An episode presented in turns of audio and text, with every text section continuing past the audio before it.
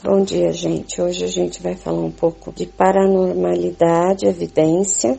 Nós vamos falar sobre projeção astral e sobre regressão a vidas passadas também.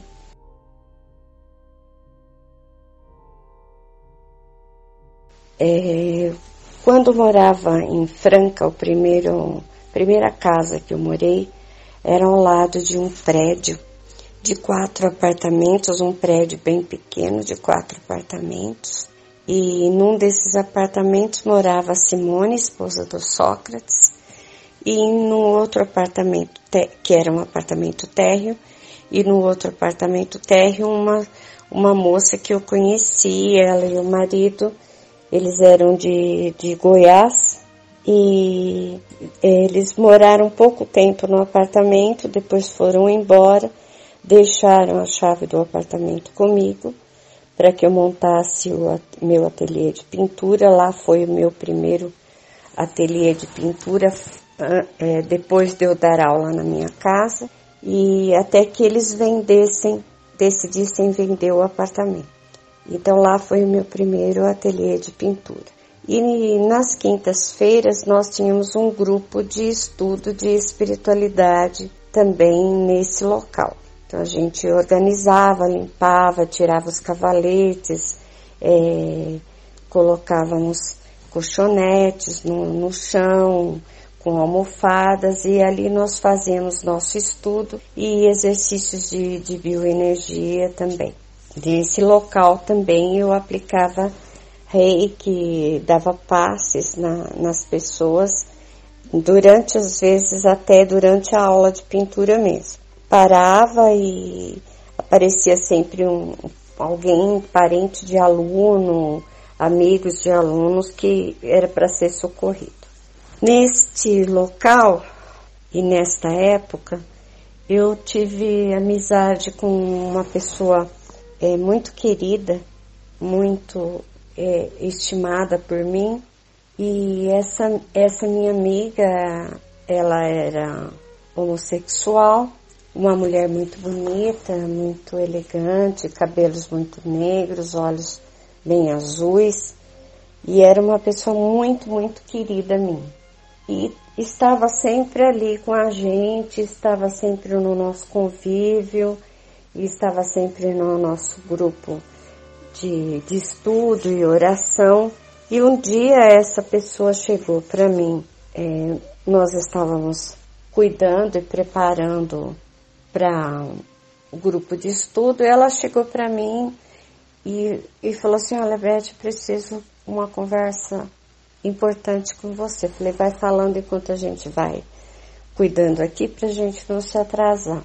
Ela falou assim, bom, eu vou sentar e vou, vou te contando. Eu falei, senta aí. E ela usava muita roupa de couro, roupas pretas, e ela andava de moto também para todo lado. É, e ela colocou o capacete de lado e começou a conversar comigo. Então, nesse momento, ela me contou que estava apaixonada por mim e que no meio dessa conversa ela parou e falou para mim: Você me acha é uma aberração? Se você me acha uma aberração, eu não piso mais aqui e não vou conversar mais com você.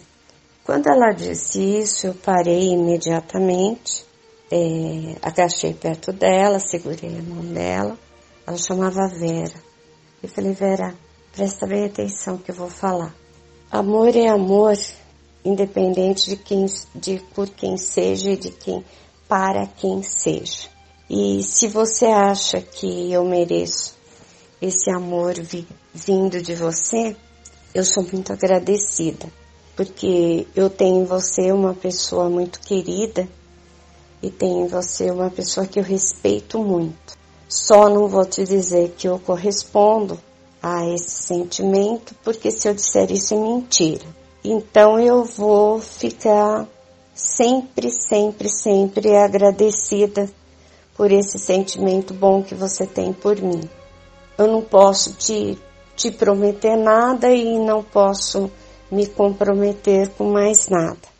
Ela falou: Não, Beth, eu só quero que você saiba Então nós ficamos assim, e ela ficou minha amiga e continuou no meu convívio e estava sempre alegre, sempre brincando, é, chegando de moto fazendo muito barulho e eu dizia para ela, faça silêncio. E ela fazia barulho com a moto só para me irritar mesmo, para que eu desse bronca nela, na verdade, né? Que não era bronca nenhuma que eu dava. Mas um dia eu estava limpando, lavando a calçada, a entrada desse ateliê, e quando eu me me voltei, estava de costas para o portão. Quando eu me voltei, eu dei com ela, como sempre, com as mesmas roupas pretas de couro e com o capacete e vi que estava sangrando o rosto dela. E eu corri na direção dela. Falei, você se machucou? E ela fez com a mão para mim parar. Falei, que foi? Ela falou assim, é, eu, eu só, só vim te avisar eu falei, me avisar, avisar que você machucou, foi aqui perto. Ela falou assim, não, Beth, eu só vim te avisar. Eu falei, espera, é, eu vou com você lá buscar a moto, você se machucou muito? E eu fui em direção à porta do ateliê, para fechar a porta do ateliê, e estava descalça, e falei, só espera, espera, e fui fechar a porta do ateliê para ir socorrê-la. Quando eu me voltei com a chave na mão, ela já não estava. Eu corri no portão pensando essa maluca se machucou e não quer que eu veja ela machucada e para onde foi. Eu fiquei muito, muito assustada.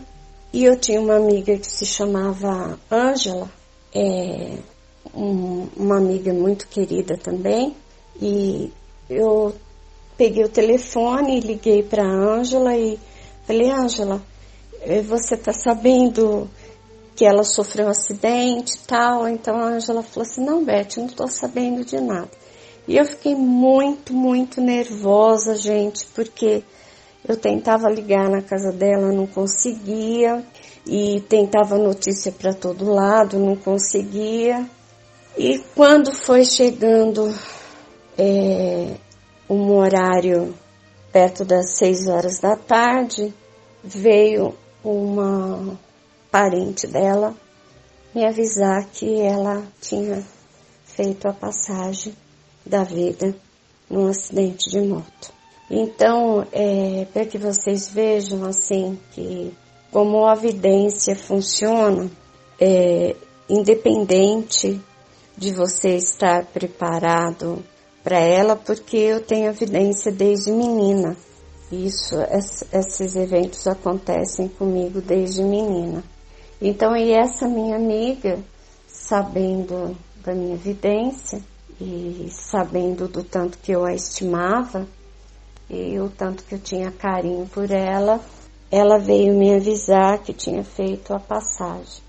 Bom, é, eu fui ao enterro, é, ao velório, e o Frederico acompanho ela até o mundo espiritual e eu sei que ela está bem hoje e soube então depois por ela mesma de quantas vidas ela tinha tido como homem nas, existências anteriores e que era aquela primeira experiência dela num corpo físico como mulher. E meses depois ela veio me agradecer a ajuda, o socorro e deu risada da minha cara porque eu fiquei assustada com ela e veio me dizer que então ela não faria mais barulho de moto quando ela chegasse e não ia mais me assustar. Então, vez ou outra, eu converso com ela, eu a vejo agora como homem, né? E e sei que ela não vai reencarnar por agora, pelo menos no nosso planeta, eu acredito que não. Mas esse é um fato que aconteceu em Franca comigo lá e as pessoas que são da família dessa minha amiga e as pessoas próximas a nós, quando isso aconteceu, sabem, porque eu contei para elas do acontecido, só que quando, quando eu quando eu cheguei para um enterro, ela já não estava mais vestida com aquelas roupas, e então eu, eu disse para a mãe dela que a tinha visto com determinada roupa, e a mãe dela falou que era com aquela roupa mesmo que ela tinha sofrido o acidente de moto. Então, assim, isso é um, uma, uma, um dos momentos que a paranormalidade nos serve como bênção, mas também nos traz as notícias tristes pelas quais a gente acha que nunca vai passar.